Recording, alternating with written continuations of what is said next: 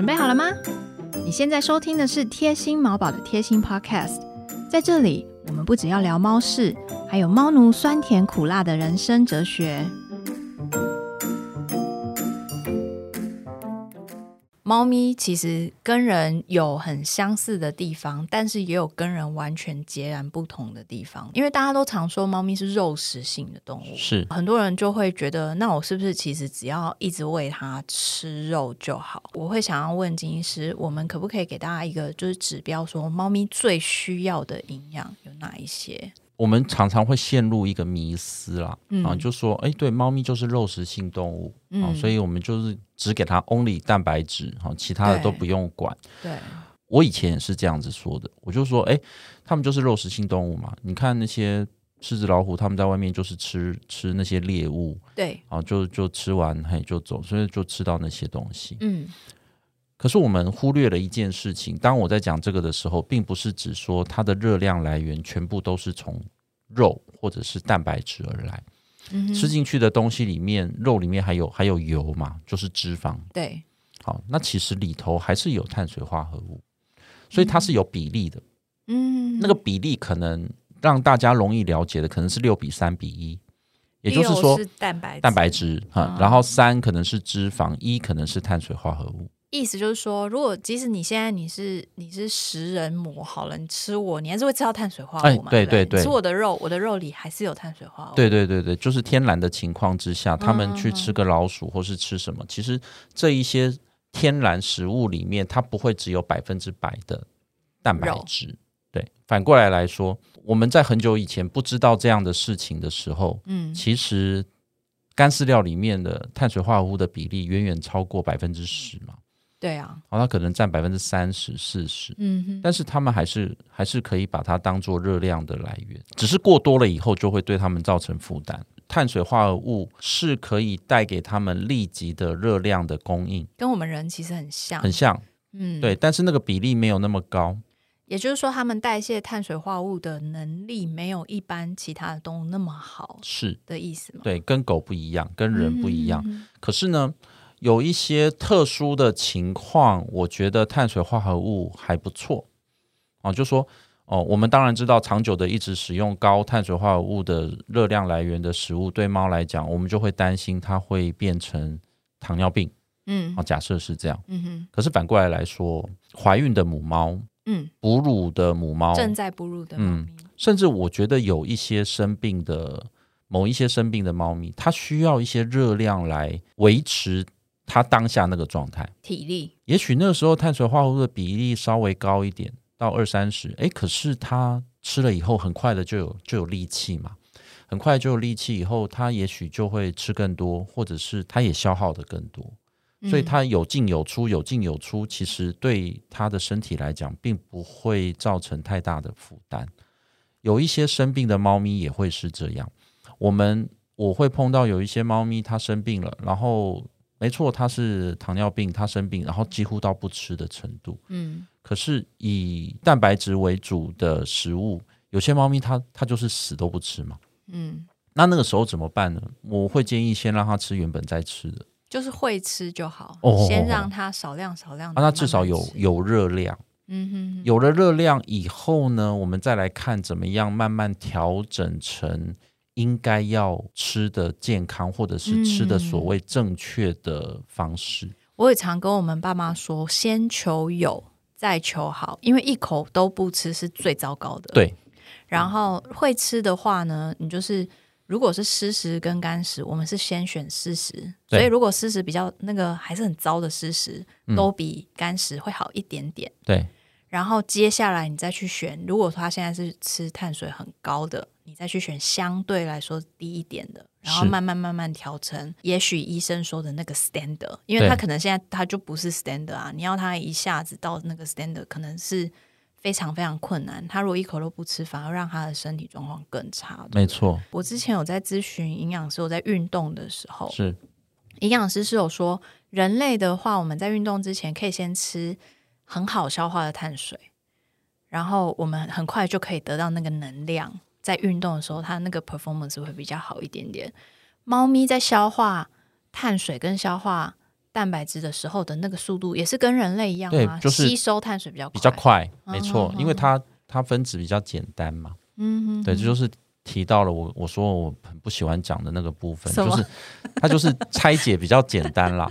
它拆解比较简单的时候，当然很快的就可以提供很快速的提供到细胞里面所需要的能量的来源的方式，而蛋白质就比较复杂。所以碳水化合物就比较像是没有粘胶的积木，你可以把它很快的用手手拆开。如果是蛋白质的话，可能它会上了一点点那粘粘个什么什么小小的胶，你要稍就需要加。热，对，或者是用一些方法才有办法把它拆解，脂肪是最难拆的嘛？也是那吃很大量的碳水化合物的猫咪会发生什么事？胖。对啊，如果它没有很快把它消耗掉，它就会存下来，它就存下来，它就会转变转变成为脂肪，身体里会储存最多的就会是脂肪。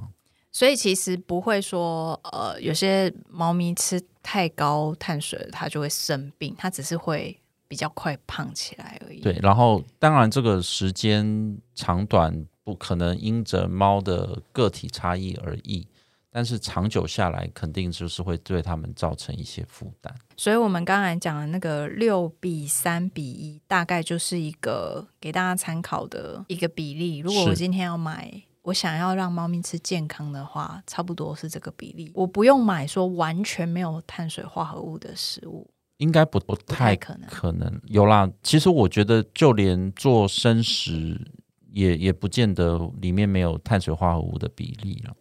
对啊，嗯因为里面还是有脂肪嘛，其实还是有一些糖类在里头，那猫咪需要蔬菜吗？可吃。但是那些就是当做是补充维生素、微量元素，嗯主要就是这一些的来源。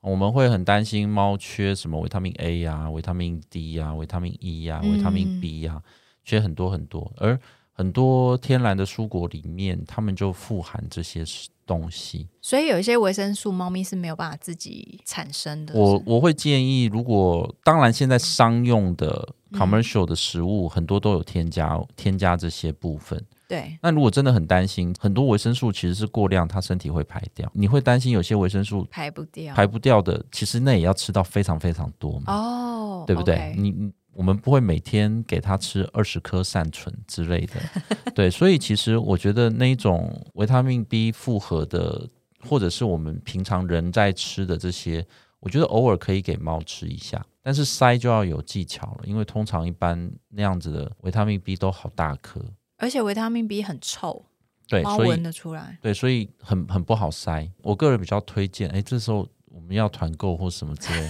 干嘛？就是有什么可以买的吗？日本日本有一个那个维他命 B 的，我觉得他做的那个颗粒还蛮蛮小颗的，我觉得蛮适合给猫咪吃。哦对，，OK，就跟善存不。一样啊，善存很大颗。维他命 B 哦，它是只有维他命 B。我要去找一下那个叫什么。现在很多药妆店会卖日本的药啊，你说的是人吃的吗？人吃还是猫的，人吃的，人吃哦的。那金医师，我我要补充问一个问题：如果要喂人吃的那个比例怎么抓？我的建议是一般正正常的成猫，也许一个礼拜吃个两次，嗯哼哼哼两颗嗯 OK OK，人人吃的分量的两颗、就可。以。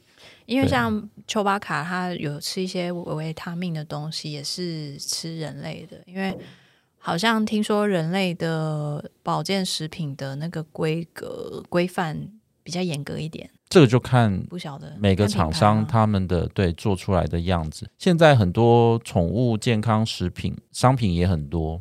嗯哼，我自己现在目前医院也有在卖一些，就是猫咪、狗猫在用的维他命 B。可是我觉得有一些是它已经商品化了嘛，市面有在卖说，哎，这个是专门给狗猫用的维他命 B。商品化的那个剂量，它一定就会抓的对啊，就没有问题。他它就会说，哎，这个猫咪每天吃一次，因为它不是用药一次一 CC，它就是有算过了，那没有问题啊。那个我觉得它就很很防呆。我其实很建议大家，无论你的猫现在几岁，你从现在开始就常常跟猫练习吃药，你不要塞猫。我觉得其实猫咪遇到喜欢吃的东西，例如说零食好了，它们的反应都会很好。然后你利用这个机会教它自己吃药，这个真的非常非常有帮助。那它以前到晚年的时候，他一天大概要吃九颗十颗药。嗯嗯，如果你这种时候是用塞的啊，我觉得人跟猫的感情会变超级差的。是所以我觉得趁他年轻还不需要吃药的时候，你去用这些保健食品跟他练习，可能用肉泥啊，或用什么的，让猫咪自己吃药，这个真的对爸妈来说会轻松非常非常多。对，因为到年纪大的时候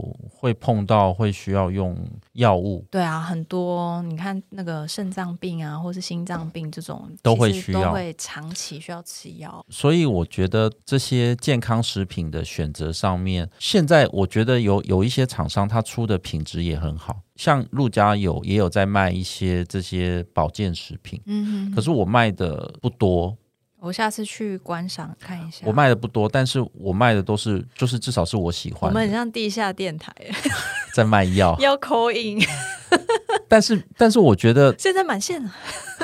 我 其实没有满线，因为根本没有电话。可是我觉得那一些厂商啊，他们出的这些东西，其实对于我们每天还要想很多，除了吃以外，我们还要担心他今天心情好不好，我们还要担心这个，还要担心那个。啊比起来的话，嗯，其实健康食品有些商品化的健康食品的好处也是在这里，因为它有方便利性。所以如果猫咪它自己，因为有些猫很爱吃菜、OK，菜叶啊什么的妈妈买回来都会被偷吃。嗯如果它会自己去吃，那个其实还好嘛，还好的原因是因为其实里面还是有它可以吃，还可以有它需要的，对它是有加加分的成分。维生素，可是你要知道，它也有一些是不需要的。是不是要小心农药啊？呃，那那是那是完全不好的嘛。可是也有一些部分是没有那么对猫来讲没有那么需要的，就是纤维素。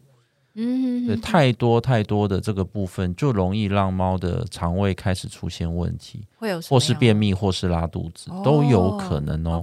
都有可能哦。所以，呃，不是说哦，所以它里面有一些可能对它身体好的东西，我们就给它。嗯，我觉得有一个概念很重要的，其实是叫平衡，嗯也就是说，猫的热量摄取的来源，健康来说就是蛋白质为主，脂肪、碳水化合物。嗯可是今天蛋白质吃的比较少一点，脂肪、碳水化合物吃的比较多一点，哦，没关系啊，反正我明天再调过来。是好那用这个概念来再放大一点的来看的时候，就回到刚刚我们有说的，其实猫吃干饲料有什么不好吗？有，它有一些不好的地方，嗯，可是它有没有好的地方？有诶、它其实诶、还蛮方便的，它里面有添加一些东西，可能嗯。它添加了猫咪真的很需要的特别的氨基酸，以至于我们不用担心缺乏某一某一些氨基酸，嗯。它还是带给我们这些家长有很多便利性。可是平衡很重要，因为只吃干饲料的时候，我们就知道猫会脱水，对，水是另外一个很重要的课题，嗯，所以我们会建议它吃副食罐。嗯那有一些人就会开始想到说，其实猫最最天然的状况就是吃生食，嗯所以生食又是另外一个我们开始去讨论的议题。所以当他吃生食的时候，你看这个毛发变健康了，肠胃也 OK 了。但是我要讲的一个概念仍然还是平衡。嗯我碰到有一些猫咪生病很严重的，嗯有时候我会提出你要不要尝试一下生食，因为它这辈子没吃过生食。诶，它吃了，它喜欢，嗯大概就是那几餐吧，哦，或是几天。然后你再喂它，喂回它原本在吃的副食罐或是饲料的时候，诶，它又开始吃了。，OK，哦，那体力又恢复一些，虽然疾病本身仍然还是存在，肿瘤仍然还是存在，但是它自己会吃。光是会自己吃这件事情，其实就给家长或者是照顾者带来很大的安慰啊。对，所以我觉得平衡还是很重要。如果他这一辈子都是吃生食，他没有办法接受别的食物，嗯，他到某个阶段的时候，他就一定会碰到会的会的，会的，会一定会碰到。那同样的，反之亦然。也就是说，我们也不用那么坚持着他只吃干饲料，或者是他只吃副食罐，呃或者是主食罐，whatever，哈，就是或者吃菜，就是只吃菜，只吃菜。但所以我觉得那个概念是在平衡上面。而且我觉得，其实猫跟人一样，我们人不可能一辈子都吃一样的东西，因为你年轻的时候的体能跟你的代谢，随着你的年纪增长，一定会不一样。嗯，那你一定会需要去调整一些你吃东西的组成嘛。像我年轻的时候，我可以一直吃鸡排，一直喝珍珠奶茶，我都不会变胖。嗯，可是年纪大了，喝个两口。我就会有感觉，对，就是那个身体对那个碳水化合物的反应会有感觉。我觉得在养猫的过程当中，刚才金是说的那个平衡的点，应该是在于你针对你的猫咪的每一个阶段，它需要的东西。如果今天它是健康的，也许它想吃什么是 OK 的。好，即使不健康，你可能也会觉得反正平衡就好。今天稍微有一点点肿瘤了以后，我们要怎么样在？它可以维持他的病况的状况下再去平衡，然后还有平衡他的，包括他的心情也要平衡嘛。是，他也不能永远只吃非常健康的东西，但是很不快乐。那也许也不是我们想要的。那个时候的平衡跟他很健康的平衡一定是不一样的。就是你还是要弹性的一直去调整。刚刚提到那个，我们吃不同种类的东西，然后吉儿一开始说：“哎，其实是跟我们人一样的时候，我我心里面就一惊吗？”对对对对对，是因为我每天不重复吃东西，就说如果我中午吃的是便当，那我希望我晚餐吃的就是面。你很猫哎。我们家巴迪就是这样，我们家的巴迪罐头是不重复的。我我刚以为吉儿是要念我，因为我老婆常常念我这一件事情。我其实也是这样哎，就是我刚刚想到说，哎，对啊，其实我我自己也常常是这样，就说，哎，嗯，工作忙过头了，然后晚上想要吃点什么的时候，我就想要吃一些不一样的。是看很看心情吃饭的人。哎，我我是哎，我有一个习惯就是。我会花很长的时间跟身体沟通。我先生很常笑我这件事，因为我会跟他讲说：“等一下，我我在问我的胃。”然后，例如说，我今天 Uber E，我就看着 Uber E 的菜单，然后我就会听身体的声音。OK，你会这样吗？当你看到一个很想要吃的东西的时候，你的身体就会叮叮叮叮叮叮。那个我很难形容那个感觉，它就是一个 feel。我个人是，反正我就会想到我要吃什么。你会先想好了，是不是？也没有，我不会先想好，我是当下要吃的时候，我就会出现我要吃的东西，就是脑袋就会出现。所以你的身体跟脑袋其实很快，比较。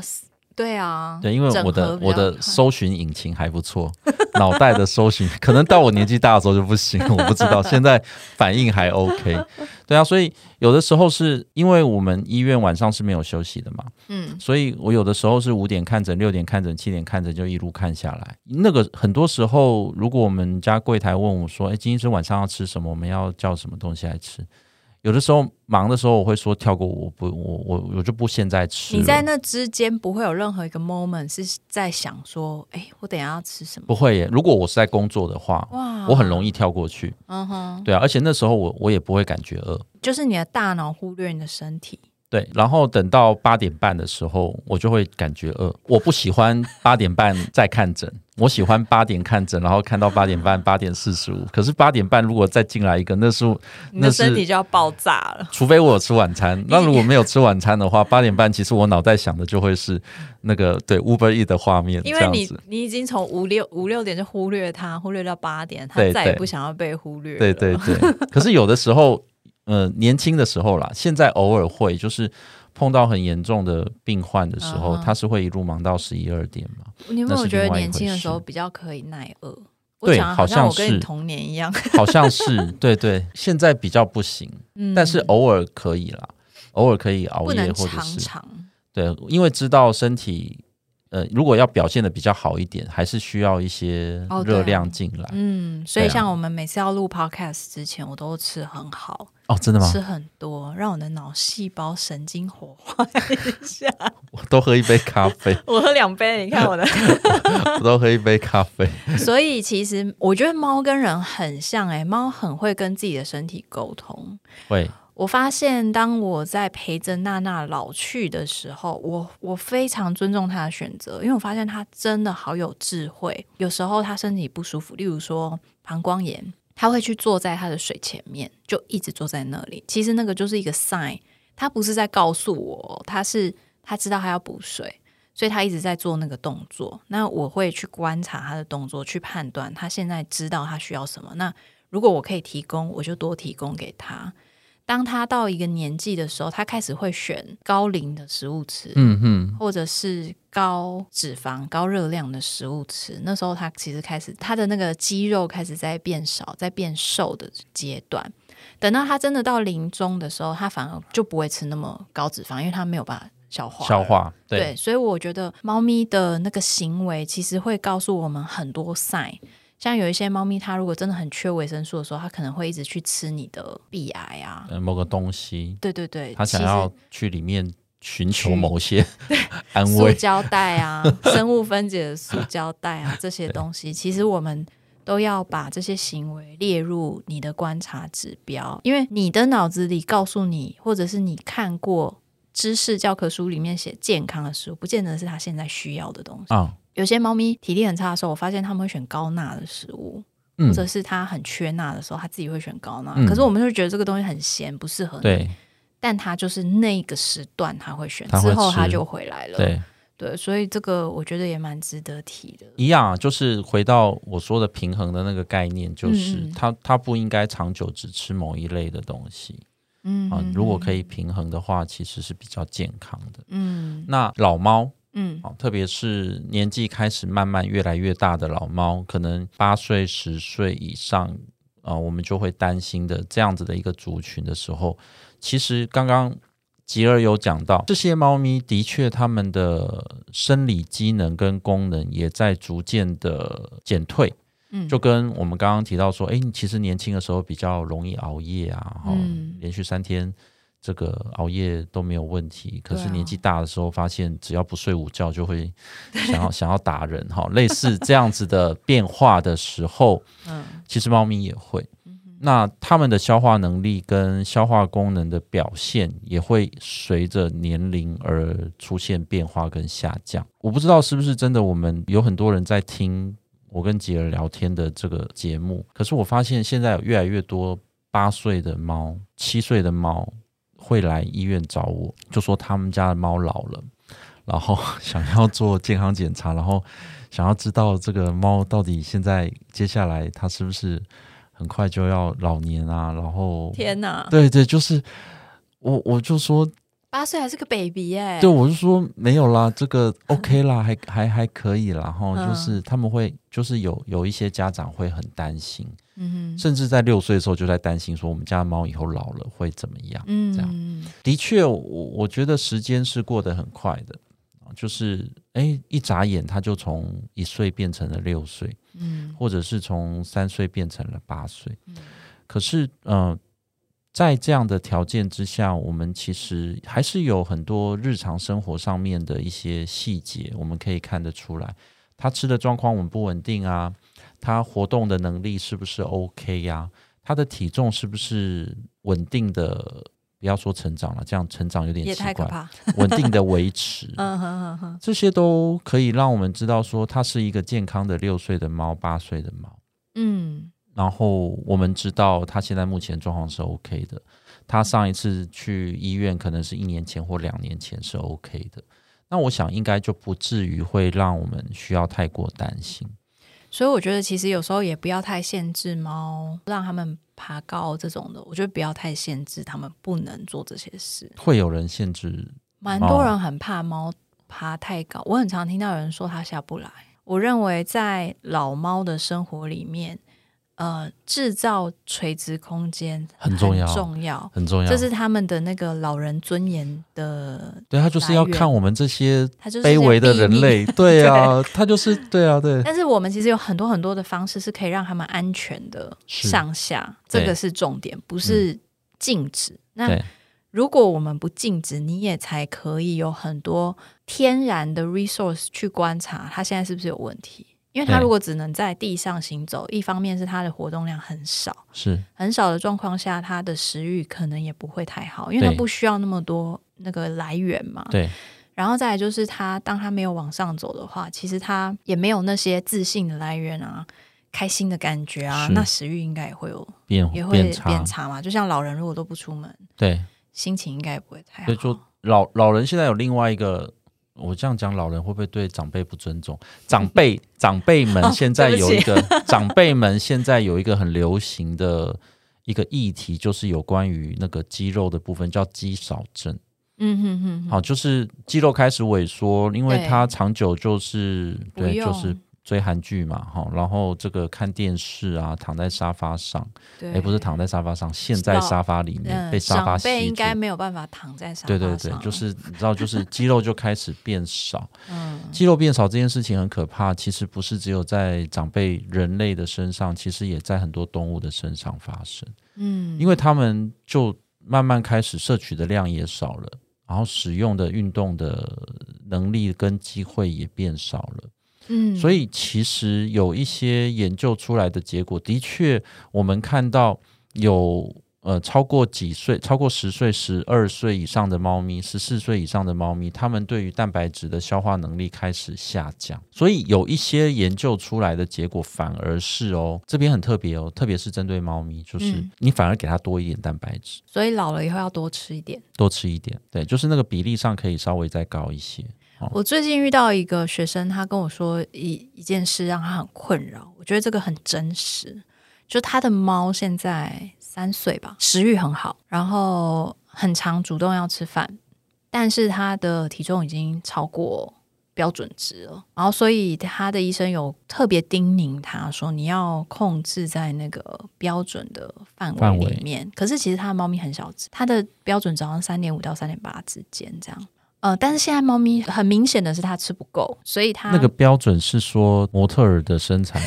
我觉得是，OK，好好继续，好好好好，我觉得还是我太快破梗？OK 不是像那种之前我们在讲的那个在医生说在背上可以打麻将的那一种。绝对不是，不是那种呃比标准再多十 percent 的那种那种标准，不是哦，他就是真的是正常标准这样。然后医生给他的观念是，等到他过了哪一个年纪以后，嗯你再让他增胖，OK，十 percent 这样。嗯所以当他跟我说他很困扰的时候，我其实我感受很深，因为在我的手边过了十岁以后的猫要增胖是何其的困难。对对对对对，所以我的反应反而是，我觉得是不是我们应该年轻的时候，你稍微养一点，就是像我刚刚讲的，我不要把它养成全部都是肥肉，但是我的我的肌肉可以多一点吧。是就是我如果我今天吃的东西是健康的食物，我再怎么过重，不太可能是只长脂肪，我一定会，如果我再搭配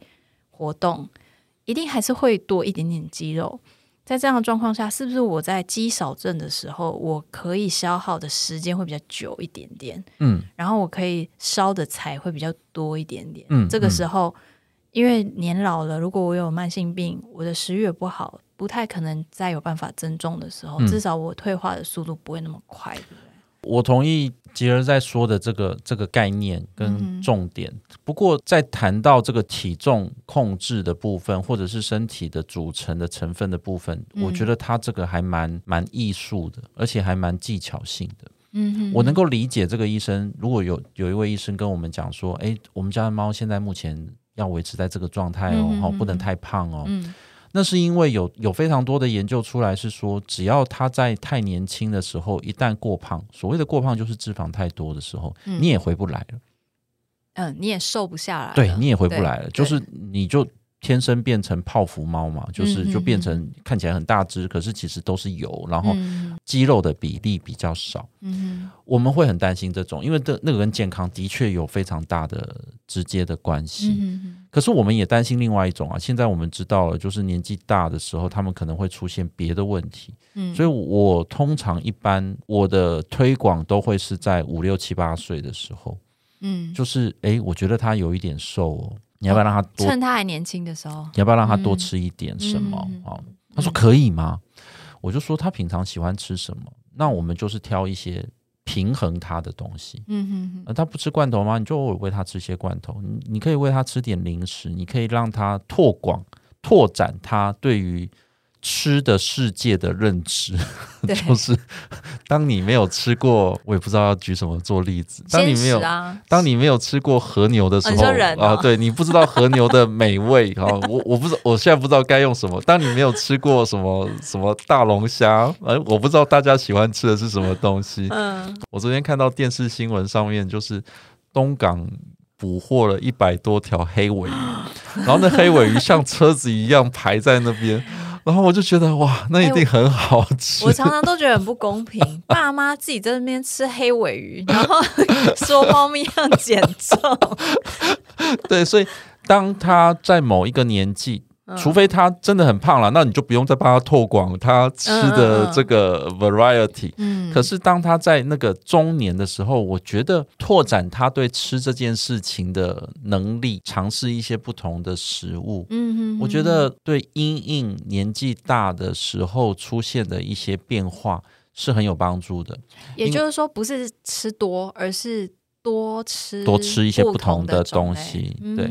就跟我们会带小孩子，想要带小孩子去各处去旅游嘛，我会想要带他去这个苗栗、彰化、新竹，带他去一些城市去看一看东西，嗯去嘉义看一看东西，是因为我希望他可以。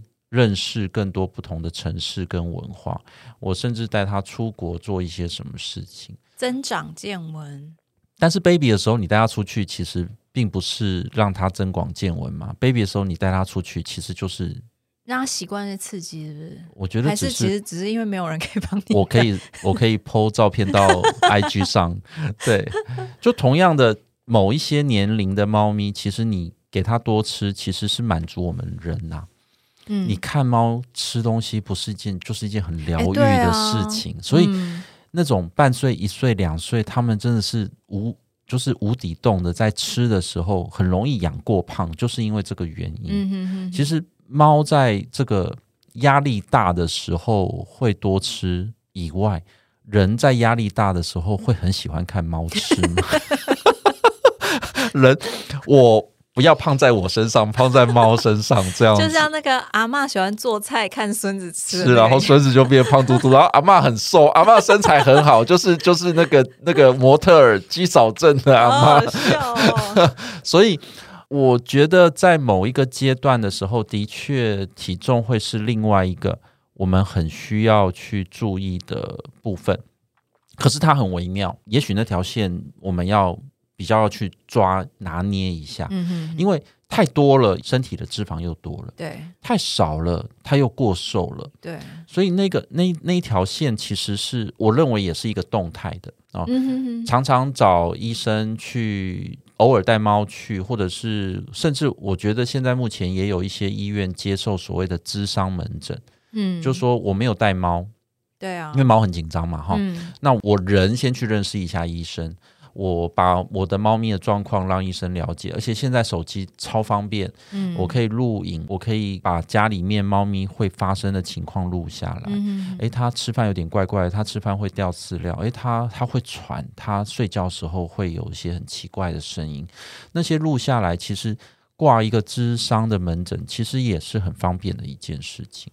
我觉得还有就是，如果你们的猫咪是认养的，不要忽略掉它原本的习惯，因为它有可能原本是街猫，它是大吃大喝型的，然后你突然之间要它当名模，我觉得它会很犹豫、就是吃一直吃不饱的那种状态，然后又要控制体重的话，对，也是要稍微找一个相对来说比较健康的方式。是所以那个回到一开始我们讲到说，诶，有一个有一个学生，他的猫就是永远都吃不够的时嗯候，我觉得那个时候就真的是按照那个蛋白质六的那个比例，让它吃的正确。你先从比例着手我。们很难想象有一只狮子在外面就是捕猎吃猎物，然后它吃到肚子一堆油这样子。我最近发了一个那个大猫的 Century 啊 OK 那种救援的，然后那个狮子真的长得好夸张，很肥是不是？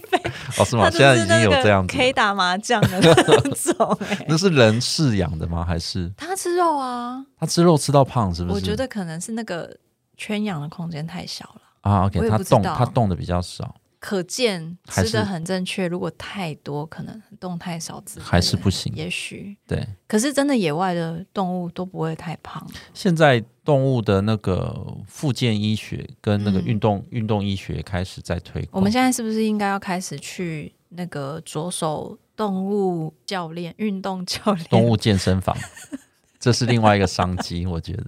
我觉得是哎、来因为狗狗其实现在国外已经有那个减肥班啦、来，先热身，做水疗，然后在那个水里面跑步啊。呃先做十个深蹲，然后看一下上个礼拜你做多重，然后这礼拜你再看我要再加多重，这其实。你知道现在有那个猫咪的体脂机吗？有，啊，真的很 over。对，这今天就做深蹲，卧推，有有？我觉得因为猫咪不会讲话，所以真的这个是一个很难拿捏的一个尺寸。是虽然虽然它严格来说，它是会一直跟你说它很饿，嗯可是你你如果真的想要忽略，你是可以忽略的。在一般门诊检查的时候啊，嗯即便他是来看牙齿。